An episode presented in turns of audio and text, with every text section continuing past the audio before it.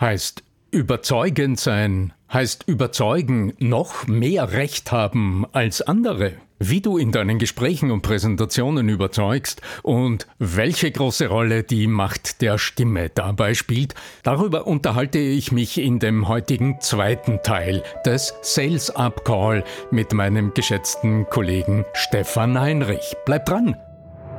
Der Ton macht die Musik. Der Podcast über die Macht der Stimme im Business mit Arno Fischbacher und Andreas Giermeier. Für alle Stimmbesitzer, die gerne Stimmbenutzer werden wollen. Das neue zweiteilige Intensivseminar mit mir als Trainer ist ab sofort online und buchbar. Kunden überzeugen mit der Voice Sales Strategie. Sichere dir jetzt einen 99 Euro Rabattcode mit dem Bonuscode Podcast22 auf voice-sales.info. Ist es wirklich in erster Linie wichtig, selbst von etwas sprühend begeistert zu sein? Ich habe gerade im Coaching so ein Beispiel, eine äh, Dame, die in einer dieser Fernsehsendungen ähm, auftreten äh, wird wo ähm, es im besten Fall gelingt, Investoren äh, zu gewinnen für ein Projekt gegen eine gewisse Beteiligung am Unternehmen. Und ähm, äh, der erste Entwurf war tatsächlich auch so, um das Projekt vorstellen und diese Begeisterung ausdrücken, die dahinter steckt und dass es so gut funktioniert und wodurch es funktioniert. Also dieser missionarische Eifer, äh, doch die anderen anzustecken mit diesem, mit diesem Gedanken, das sei wirklich großartig. Naja, wir haben relativ schnell erkannt, dass das kein Weg ist, äh, Investoren für etwas zu begeistern, die letztlich ein Geld wo hinein tun sollen und das tun die nur mit einer ganz klaren Erwartung, was sie da herauskriegen und welchen Spaß es ihnen machen sollte, dieses und nicht ein anderes Investment äh, äh, in die engere Wahl zu ziehen. Und siehe da, innerhalb ganz kurzer Zeit, innerhalb einer Stunde, haben sich diese zwei Minuten, äh, um die es letztlich ging, in diesem Pitch gravierend verändert. Und schon der erste Satz war dann tatsächlich so ein Köder, der die Neugier äh, äh, geweckt hat der Zuhörer. Ich kann heute nicht mehr drüber sagen, da bin ich als Coach natürlich zur Verschwiegenheit verpflichtet. Aber da gibt uns der, da gibt uns der Erfolg deutlich recht. Mhm. Ja, also das, das ist für mich ein Beweis dafür, dass es sich wirklich lohnt, gerade dann, wenn man überzeugend sein will, mal sich auch noch mal mit diesem, mit der Wortherkunft auseinanderzusetzen. Ne? Also ähm, überzeugen heißt ja im Sinne von mehr Zeugnis, mehr Zeugen haben, also noch mehr Recht haben als jemand anders.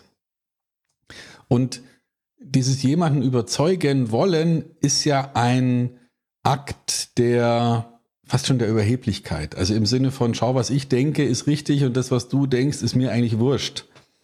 Des Dominierens eigentlich. Ja. Mal, ja. Also vom, vom Führungsverhalten würde man sagen, das ist ausgesprochen äh, äh autoritativ eigentlich. Ich habe recht und jetzt überzeuge ich dich. Mhm. Und im Innenverhältnis im Unternehmen doppelt kritisch, weil das heißt, ich bin der Chef und ich habe auch noch das Recht dazu, dich zu überzeugen. Mhm. Und das ist ein ziemlich antiquierter Gedankengang eigentlich. Wenn man sich jetzt mal für meine Begriffe modernen Verkauf anschaut oder modernes Business, dann ist dieser Vorgang des Verkaufens gar nicht denkbar. Also ich kann ja nicht jemandem anderen etwas verkaufen. So denken wir ja nicht. Ne? Also niemand kauft sich was und sagt dann, schau, was mir verkauft worden ist, sondern wir denken ja als Kunden, als Betroffene, ich habe das gekauft. Und das ist ja auch richtig. Ich habe es gekauft. Ich würde ja nur sagen, das ist mir verkauft worden, wenn ich mich manipuliert fühle im negativen Sinne. Also etwas zu kaufen ist ein hochherrschaftlicher Prozess, den ich für mich entscheide oder eben nicht entscheide. Also das heißt, der Gedanke, ich verkaufe jemanden was, ich überzeuge jemand von irgendwas, ist ja eigentlich der Gedanke, ich coache jemand zu einer Meinungsänderung oder ich coache jemand zu einer Entscheidung. Wir haben also hier einen ganz anderen Vorgang. Jemand, der sich schon mal mit Coaching beschäftigt hat, weiß, dass es darin um, im wenigsten darum geht, jemand was zu sagen oder jemandem was zu erklären, oder sondern es geht, es geht in erster Linie darum, jemandem zu helfen, sich selbst und seine eigene Verhaltensweise in einem bestimmten Umfeld mal wahrzunehmen und zu überlegen, was davon möchte ich denn künftig anders machen oder was möchte ich denn künftig anders denken. Und wenn man das jetzt nochmal auf unser heutiges Thema Stimme übertragen, da könnte man sich doch überlegen, wie kann ich denn meine Stimme, meine Ausdruckskraft nicht als unumstößliche letzte Wahrheit verkörpern, sondern wie kann ich meine Stimme nutzen, um jemand dabei zu helfen, mal bestimmte Gedankenexperimente zu machen. Ja, das ist auf den Punkt formuliert, Stefan die Metapher des Verkaufens oder des zum Kauf von etwas oder Zustimmung zu etwas zu begleiten. Mir fällt immer dieser ganz einfache Vergleich ein, wenn du jemanden zu einem Ziel begleiten willst, dann gehst du ja mit jemandem gemeinsam von einem bestimmten Platz los. Und dort gilt es mal hinzuschauen, wer ist das eigentlich? Also ich denke das wirklich so wie ein Wanderführer oder wie ein Bergführer. Da wirst du als allererst einmal schauen, hm, wer ist das? Wie fit ist derjenige? Wie schaut der aus? Wie, wie, wie ist der von der Ausrüstung her? Und warum will der dorthin? Will der dort überhaupt dorthin oder will der nur seinen Nachmittag gestalten? Und jetzt wird deine Aufgabe zu sein, ihn Schritt für Schritt dorthin zu begleiten. Und das allererste wird sein, dass du an Ort und Stelle, noch bevor du losmarschierst, mit ihm gemeinsam mal den Blick Richtung Gipfel wirfst und mal schaust, mh, von hier nach dort. Und auch in unseren Gesprächen wird es ähnlich. Darum gefällt mir diese, dieser Vergleich immer so gut. Also das allererste ist immer mal schauen, wer bist du eigentlich, weshalb bist du hier? Was ist das also im Meeting, so wie du gesagt hast? Äh, warum bist du hier? Weil letzte Woche ein ein wichtiger Punkt nicht fertig besprochen wurde. Jetzt holst du im Grunde deine, deine Meeting-Teilnehmer, deine Kollegen oder deine Teampartner, äh, die holst du ab von dort, du, du holst sie dort ab, wo sie sind. Du bringst sie auf Iststand. Und als nächster wirst du nicht nur sagen, und darum besprechen wir heute diesen Punkt, sondern du wirst sagen, dann besprechen wir diesen Punkt damit. Und jetzt sind wir beim Gipfel damit übernächste Woche die Lieferung für diesen Kunden, die ohnehin heikel genug ist, auch tatsächlich einen Tag vor Frist Richtung Lieferdienst gehen kann. So, und dann haben wir eine Zielvision und jetzt können wir jetzt können wir dann die, die Schritte begleiten. Und weil das immer so klingt, als hätte das mit der, mit der Stimme nichts zu tun. Deine Stimme drückt immer nur deinen momentanen Status aus, also wie fühlst du dich gerade, wie sicher bist du, wie geht's dir und das, was wir hören, ist, wie stehst du zu uns? In welcher Einstellung bist du in jedem Moment des Sprechens uns gegenüber? Gehst du in das Meeting hinein, so, jetzt machen wir dieses, machen wir dieses, machen wir dieses, oder gehst du in dieses Meeting hinein, oh, okay, letzte Woche war dieses, wie tun wir das? Wer hat eine Idee oder wer hat einen Vorschlag? Und dann wirst du diese innere Zuhörbereitschaft, diese Bereitschaft, dich auf deine Mitarbeiter einzulassen, auch ihre Bedenken wahrzunehmen und nicht die Hand drauf zu tun und zu sagen, nee, das tun wir jetzt nicht, ja, sondern du wirst sie aufgreifen und dadurch partizipativ viel effektiver zu Lösungen kommen. Und letztlich ich meine, ähm, ich habe heute in, in einem Coaching auch schon über, über Fluktuation im Unternehmen gesprochen. Also die Dinge, über die wir hier reden, die haben in den Unternehmen viel größere Auswirkungen insgesamt als jetzt nur auf den einzelnen Überzeugungsprozess. Also auf dieses einzelne Einladen, mir näher zu kommen und sich selbst hinzudenken zu diesem letzten Punkt. Und dann bist du bei einer massiven Veränderung deiner eigenen stimmlichen Ausdruckskraft. Mhm. Das ist, das ist, glaube ich, ein Gedankengang, der wirklich das Spiel verändern könnte. Also, wenn wir so klassische Verkaufstrainings, klassische Rhetoriktrainings, der alten Schule anschauen, dann haben die viel damit zu tun, du musst überzeugend sein, du musst hinter der Sache stehen, du musst es, wenn du nicht überzeugt bist, wie willst du dann deinen Kunden überzeugen? Also das heißt, es wird so postuliert, erstmal musst du dir selbst das Unumstößliche selber eingravieren sozusagen. Ja, du musst sagen, das ist so. Und dann kannst du anderen auch diese Botschaft rüberbringen. Ich denke, das ist inzwischen erledigt. Es gibt so viele Weisheiten, es gibt so viele Sichtweisen, Dinge verändern sich laufend. Das, was gestern vielleicht noch richtig war, wer weiß, ob das heute auch noch stimmt.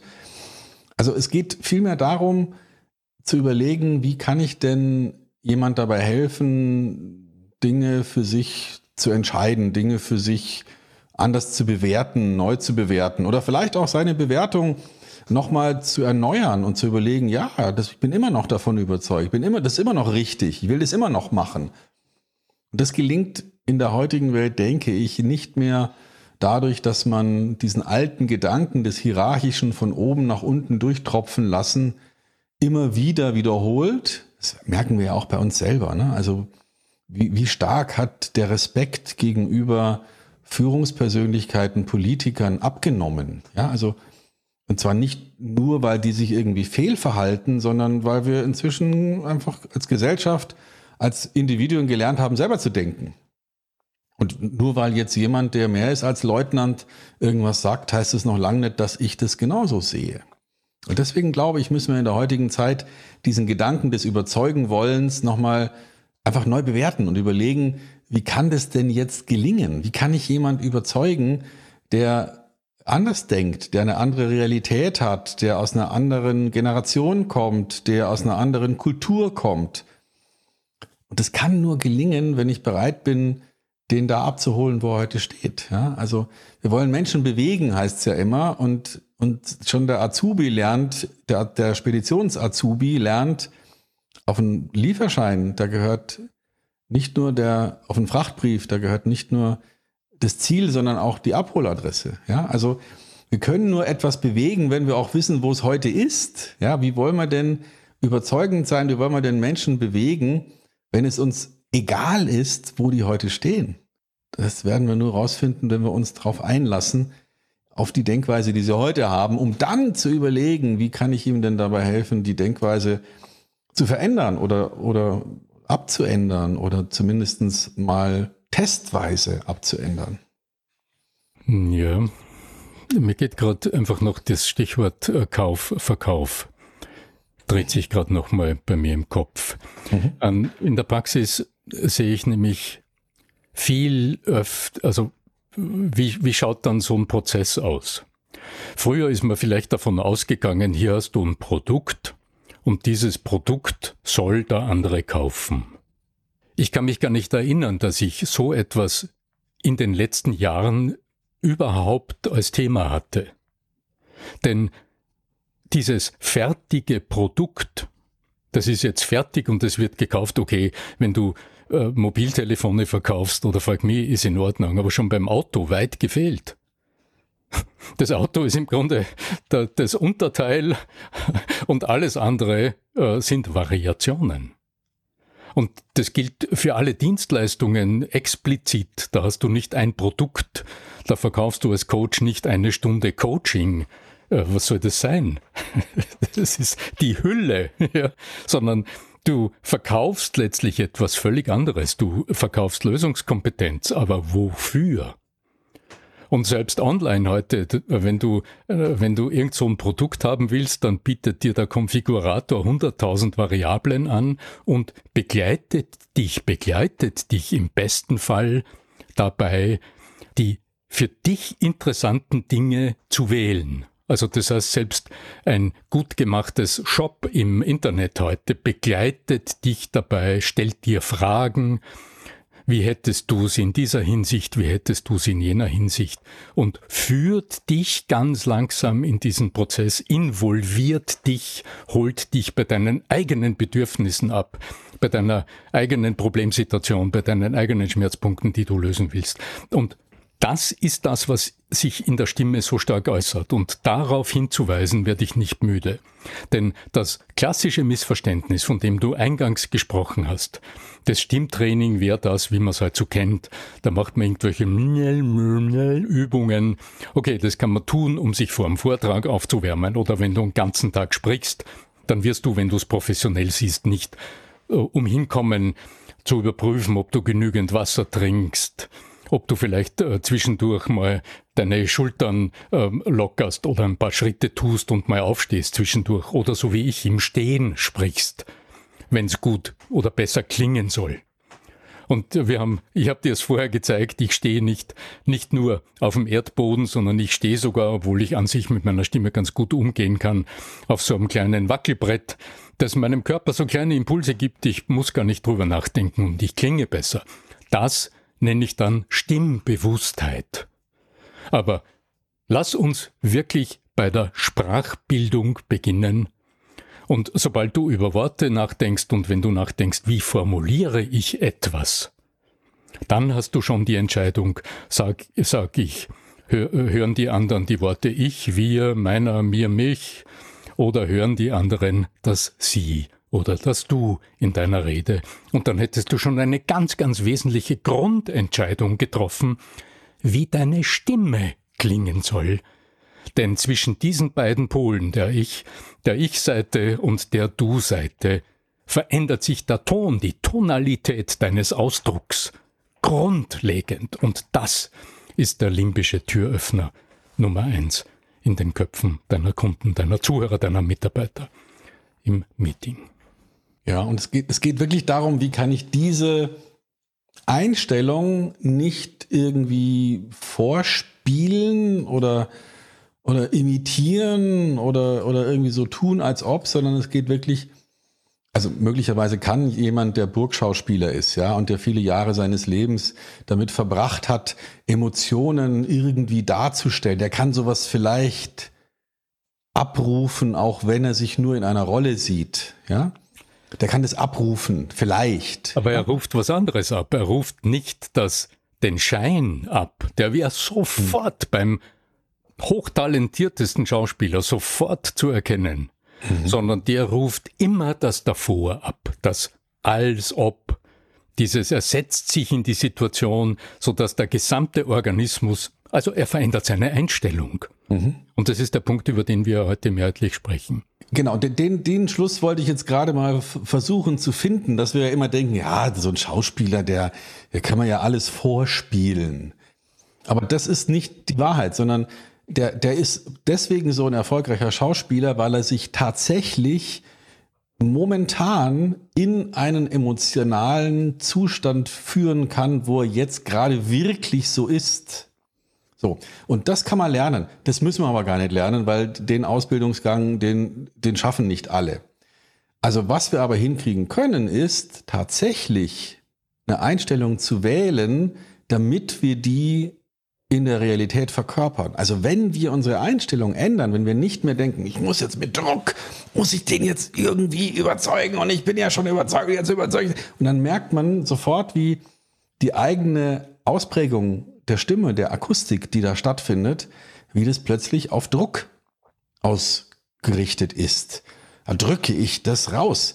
Und wir alle wissen, was passiert, wenn man Druck ausübt, dann kommt Gegendruck. Ja? Also wenn es aber gelingt, daraus so einen, so begleitenden Spaziergang zu machen, ja, also, also ob, ob ich jemand jetzt einladen würde, mal meine Gedankengänge mal wenigstens ein paar Schritte mitzugehen und zu sagen, schauen Sie mal, so könnte man das denken oder es wäre ja auch denkbar, dass man sowas so macht, ja, oder jetzt stellen Sie sich mal vor, Sie würden vielleicht mal dieses aus, dann habe ich jemand dazu animiert, mal Gedankengänge zu gehen, ohne dass ich die alte Definition von überzeugen durchdrücke. Ja, das ist richtig und das machst du jetzt auch. Sondern ich sage, hey, überleg doch mal, was wäre denn, was wäre denn, wenn du künftig, und dann merken wir schon, wenn wir nur anfangen, diese Sätze zu sprechen, wie bei den Zuhörenden plötzlich so, ein, so, eine Reise beginnt, ja, wie die plötzlich tatsächlich sagen, ja, jetzt überlege ich mal, wie wäre das denn so, wenn ich das jetzt auch so machen würde? Ja, das, dadurch können wir die Reise anstoßen. Und das hat viel mit Stimme zu tun und mit der von dir vorhin rausgearbeiteten Empathie, also dem Wunsch, nicht alle haben, haben da eine sehr hohe Fähigkeit. Viele haben das, aber nicht alle haben eine hohe Empathie im Sinne von, die spüren sofort, was Sache ist. Aber alle können sich die Bereitschaft geben, jetzt hören zu wollen, spüren zu wollen, was hier in diesem Raum los ist. Mhm. Weil ich dich ja im Gegensatz zu unseren Zuhörern sehe am Bildschirm, ist mir gerade noch etwas aufgefallen. Ich mag es gerne aussprechen. Diese Einladung an deine Gesprächspartner, doch über eine mögliche Lösung nachzudenken, die ist im Gespräch sinnvoll nicht auf den Kopf zugesagt. Und du hast selbst jetzt in unserem Gespräch dich in dem Moment eine Spur zur Seite gewandt und deine Hand, deine Geste ging auf den berühmten Dreieckspunkt. Also das ist das Prinzip des Schulterschlusses. Und auch aus der Proxemik, also aus der Art, wie wir den Raum, unsere räumliche Beziehung zu den Gesprächspartnern, zu unseren Zuhörern nützen, erschließt sich für das geübte Auge, ob du direktiv agierst, selbst bei so einer Suggestion, stell dir doch vor, das kann auch sehr druckvoll sein, oder du gibst Raum zur Seite und lädst den oder die andere ein, doch darüber nachzudenken. Und jetzt entsteht wieder dieser magische Flow, dieser Sog, den du ganz eingangs äh, erwähnt hast und der unglaubliche Kraft hat und der wieder in dem Moment die Aussage deiner Stimme so dramatisch verändert und wieder diese Einladung in der Stimme hörbar ist. Mhm. Dieser Schulterschluss, den du gerade angesprochen hast, ich glaube, das ist etwas, was übrigens Menschen, die sich mit Coaching auskennen, wissen, dass es eine gute Idee ist, bei einem Coaching-Gespräch jetzt nicht unbedingt sich gegenüber zu setzen, ja, und dadurch eine gewisse Konfrontation aufzubauen, sondern ein Stück weit in diesen Schulterschluss zu gehen. Also zum Beispiel gemeinsam spazieren zu gehen oder in einem Raum, wo man sitzt, eine Über-Eck-Position zu haben, wo man auch zum Teil dann eine gemeinsame Perspektive einnehmen kann, wenn man so in diesen, in diesen Raum hineinguckt gemeinsam.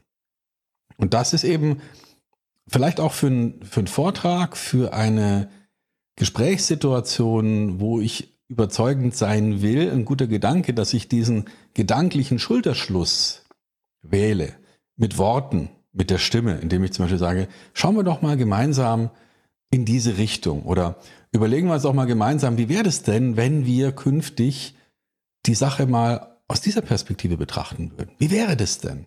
Ja, also dass wir, dass wir solche Fragen stellen, die was zu tun haben mit einer, mit einer Blickrichtung, mit einem, mit einer gemeinsamen Bewegungsrichtung und dadurch diesen Schulterschluss, dieses, okay, wir sind jetzt nicht gegenüber, ja, hier ist ein Vortragender und da unten ist sozusagen das gefällige Publikum, sondern man, man geht auf eine gemeinsame Reise. Zumindest mal gedanklich.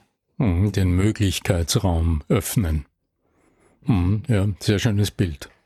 Ja, dieser Schulterschluss hat überraschende Kraft und wird gerne übersehen, sehe ich in der Praxis sehr oft. Da lauern sehr viele Fallen, speziell auch wenn Einwände kommen, wo die Resonanz auf den Einwand, also die, die Erstreaktion auf den Einwand oft frontal geführt bleibt und dadurch im Grunde schon eine kleine Eskalation passiert äh, mit einer Rechtfertigung oder mit einem Ja, aber äh, hat große Macht. Und alle diese Dinge betrachte ich aus der Perspektive des Redens- und Stimmcoaches weil letztlich die Signale, die wir senden, immer bevor überhaupt Sprache verarbeitet wird im Gehirn unserer Gesprächspartner und Zuhörer, das Wie wirkt. Und die Tonalität, die Sprechweise, die Art und Weise, wie wir klingen, wie wir uns ausdrücken, wie wir uns bewegen, in welche Richtung wir blicken, so wie du gerade ähm, nochmal so schön zusammengefasst hast, letztlich unsere überzeugende Wirkung ausmacht, im Sinne dieses andere abholen auf einer Reise, begleiten, führen hin auf ein für beide nützliches Ziel. Mhm. Ja, das Begleiten ist es wahrscheinlich. Also vielleicht ist das ja eine, eine gute Erkenntnis, die wir jetzt ähm, nach fast einer Stunde Gespräch mal zusammenfassen können, dass dieser Gedanke des Überzeugen Wollens nicht gut funktioniert, wenn man sich sozusagen das, was man haben will, schon unumstößlich zurechtgelegt hat. Und dass es besser funktioniert, wenn man es als ganz bewusst vielleicht auch im Konjunktiv formuliert und ganz bewusst als Möglichkeit darstellt, als Idee darstellt, als ein Gedanken darstellt und den vielleicht auf eine bestimmte Art und Weise anregt. Also interessant aussehen lässt, indem man sagt, wie wäre das denn, wenn wir künftig die Sache so sehen würden? Oder was würden Sie denn davon halten, Herr Kunde, wenn wir, und jetzt kommt das, was ich ihm in Anführungsstrichen verkaufen will, als Möglichkeit und nicht unbedingt als unumstößliche, bereits gefasster Beschluss, den ich ihm nur noch mitteile, sondern als, als Gedanke, den wir jetzt mal gemeinsam entwickeln können, wo wir vielleicht auch andere Worte dafür finden, wo wir noch ein paar Ideen vielleicht bekommen, warum das dann doch keine gute Idee wäre, aber dann auch ein paar Ideen sammeln, warum es vielleicht doch eine gute Idee wäre. Und dann gelingt es uns möglicherweise mit einer höheren Wahrscheinlichkeit eine Zustimmung zu erzeugen, als wenn wir das wie so eine Dampfwalze drüber bügeln, sagen so und nicht anders. Und wenn wir Menschen helfen, zu einem Ergebnis zu kommen, gedanklich, zu dem wir schon gekommen sind, dann ist es grundsätzlich hilfreich, anzuerkennen, dass wir ja schon einen gewissen Vorsprung hatten. Also wir wissen ja schon, warum das so ist. Also ich nutze manchmal auch wortwörtlich an einer bestimmten Stelle in einem Verkaufsgespräch den Satz, dass ich sage, Herr Kunde, bei allem Respekt, ich weiß schon, dass ich der Richtige für Sie bin und ich erkenne an, dass Sie das jetzt noch nicht erkennen können. Was brauchen Sie denn jetzt von mir, um Gewissheit zu erlangen? Ja, also das, der Gedanke, ja klar, ich, ich bin ja schon voraus, ich habe es ja schon, ich habe es ja schon gekauft, dass ich richtig bin. Ich bin ja schon an der Stelle. Aber okay, einverstanden, du bist da noch nicht. Was brauchst du jetzt noch? Wie kann ich dich coachen? Würde ich jetzt so nicht ausdrücken, aber wie kann ich dich dabei unterstützen, alle Informationen zu bekommen, die du jetzt brauchst, um eine gute Entscheidung zu treffen? Das ist der Gedanke, der da drin steckt, nicht zu sagen, hey, das ist so und ich noch ein Argument und noch ein Argument und noch ein Argument, sondern hey, wie müsstest du denn jetzt noch weiterdenken, damit du auch an diese Stelle kommst? Die, deine Stimme, die ich jetzt höre, die signalisiert mir, wenn ich die Ohrenspitze unfassbar deutlich, dass du neugierig bist, wie ich wohl diese Schritte definieren würde. Also, dass du, während du sprichst, schon alle Türen aufmachst, um die Antwort zu hören und sie ganz sicher ernst nehmen wirst. Und so erfahre ich Wertschätzung, was in, im Gesprächen ein unwahrscheinlich, äh, ein gern übersehener Punkt ist. Also das heißt, du gibst mir Punkte, du gibst mir Streicheleinheiten, indem du mir signalisierst, meine Antwort wird wichtig sein, ganz egal, wie sie ausfällt und was ich dann sage. Mhm. Und das hat eine, das verändert in dem Moment eine Stimme. Und da ist jeder harsche Ton, der ja auch möglich wäre. Und nun, lieber Herr Kunde, sagen Sie mir doch bitte, ähm, was brauchen Sie noch alles, damit das jetzt zum Ergebnis kommt? Dann wird dem die Rede verschlagen und es sind dieselben Worte. Also der mhm. Ton macht in dem Fall wieder die Musik und dahinter steckt immer die Einstellung zur Situation, das Verständnis, also auch die die Strategie, die wir verfolgen, also uns, unsere ganze Idee, wie solche Prozesse ablaufen. Und darum ja, freue ich mich besonders, dass du mich auch heute wieder eingeladen hast, mit dir über dieses Thema zu sprechen. Das neue zweiteilige Intensivseminar mit mir als Trainer ist ab sofort online und buchbar. Kunden überzeugen mit der Voice Sales Strategie. Sichere dir jetzt einen 99 Euro Rabattcode mit dem Bonuscode Podcast22 auf voice-sales.info. Und wenn wir, wenn wir so ein, jetzt nochmal auf, auf Verkaufen uns konzentrieren, und da ist ja ein wichtiger Bestandteil, dass wir ein Angebot machen, das der Kunde dann annehmen soll, dann denken viele Verkäuferinnen und Verkäufer im Moment noch nicht an eine Möglichkeit, nämlich mit dem Kunden das Angebot gemeinsam zu entwerfen. Also wie viel einfacher ist es für mich als Kunde, etwas anzunehmen, was ich selbst entworfen habe? Wie viel wahrscheinlicher ist es, dass ich einer Sache zustimme, die ich selbst vorgeschlagen habe? Also warum nicht an einem bestimmten Moment in einem Verkaufsprozess gemeinsam mit dem Kunden zu sagen, Mensch, Herr Kunde, Sie haben gesagt, Sie möchten ein Angebot, das machen wir Ihnen natürlich sehr gerne. Was soll denn da Ihrer Meinung nach vor allem drinstehen, damit Sie eine gute Entscheidung treffen können? Also da auch wieder mit dieser Neugier, die du gerade gesagt hast, kommen und nicht, alles klar, wir machen Ihnen ein Angebot und dann fasse ich das nach und dann hin und her telefonieren, sondern, hey, Herr Kunde, wie müsste, was müsste denn da drinstehen in dem Angebot? Und man wird überrascht sein, wenn man es ausprobiert, wie häufig natürlich die Best Practice, die wir eh schon gefunden haben, vom Kunden genannt wird. Also wir müssen da jetzt nicht jedes Angebot wieder als Unikat irgendwie äh, heraus äh, sondern der wird uns wahrscheinlich schon vieles von dem sagen, was wir ohnehin vorgesehen hätten. Aber wenn wir das auf der Ebene besprechen und wirklich, wirklich wissen wollen, was braucht er denn jetzt, um zu entscheiden, ja, dann ist es für ihn einfacher zuzustimmen. Und dann sind wir am Ende überzeugender. Ja, Arno, vielleicht magst du noch mal aus deiner Sicht so die Quintessenz, die Schlussbotschaft, das, ähm, das letzte Nugget, das dir jetzt noch auf den Nägeln brennt, an unsere Hörerinnen und Hörer geben würde ich ähm, die Anfragen, die ich erhalte, eins zu eins beantworten, dann wäre ich bankrott. Also, sehr geehrter Herr Fischbacher, bieten Sie uns bitte ein Coaching für Stimme und überzeugendes Sprechen und überzeugendes Präsentieren für die äh, Teamleiterin X an würde ich dann in die Schublade greifen und ein Angebot zusenden, äh, würde ich mir in einem Ausmaß schaden, das ist gar nicht vorstellbar. Denn speziell bei erklärungsbedürftigen Produkten oder Dienstleistungen, und da bin ich ja mitten in deinem, in deinem wesentlichen Thema drinnen, wie soll denn meine Kundin oder mein Kunde wissen, was sie anfragen? Da fehlt die Expertise in der Anfrage. Also ist genau dieser Prozess so wesentlich, von dem du jetzt sprichst. Und meine Antwort ist ganz einfach. Ich schicke einen Kalenderlink und sage, lassen Sie uns sprechen. Und in diesem Gespräch wird es um nichts anderes gehen, als sehr, sehr aufmerksam hinzuhören, was steckt denn hinter dieser Anfrage. Was sind die Beweggründe dahinter? Wo ist der Engpass? Was ist die Beobachtung? Weshalb dieses Coaching? Um welchen Anlass geht es? Wie ist die Einschätzung der Auftraggeber, wenn die nicht meine äh, Kunden oder Klienten dann am Ende sein werden?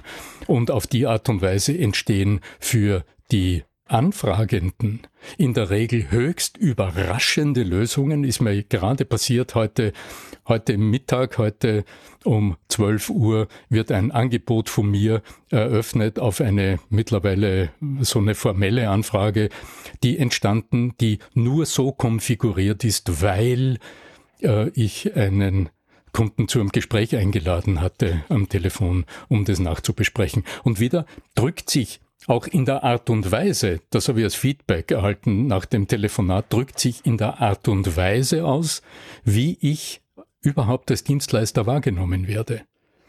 Bin ich der, der in die Schublade greift und natürlich wie Standards und die gebe ich dann hin, kaufen Sie dieses, oder werde ich wahrgenommen als jemand, der sich neugierig einem Menschen gegenüber äh, zeigt und sagt, sprechen wir darüber, sagen Sie mir, was Ihnen wichtig ist und ich werde in meiner Kompetenz darauf reagieren. Und die Tonalität in so einem Gespräch, dann sind wir wieder zurück bei der Macht der Stimme, die Tonalität in diesem Gespräch ist letztlich das, was den Gesamteindruck schafft und was mich als Dienstleister dem Anfrager gegenüber positioniert und auch zeigt, gehöre ich zu denen, die heute Standards trainieren oder coachen oder gehöre ich zu den anderen, die durchaus auch ähm, ein paar Euro mehr unterm Strich im Angebot stehen haben dürfen,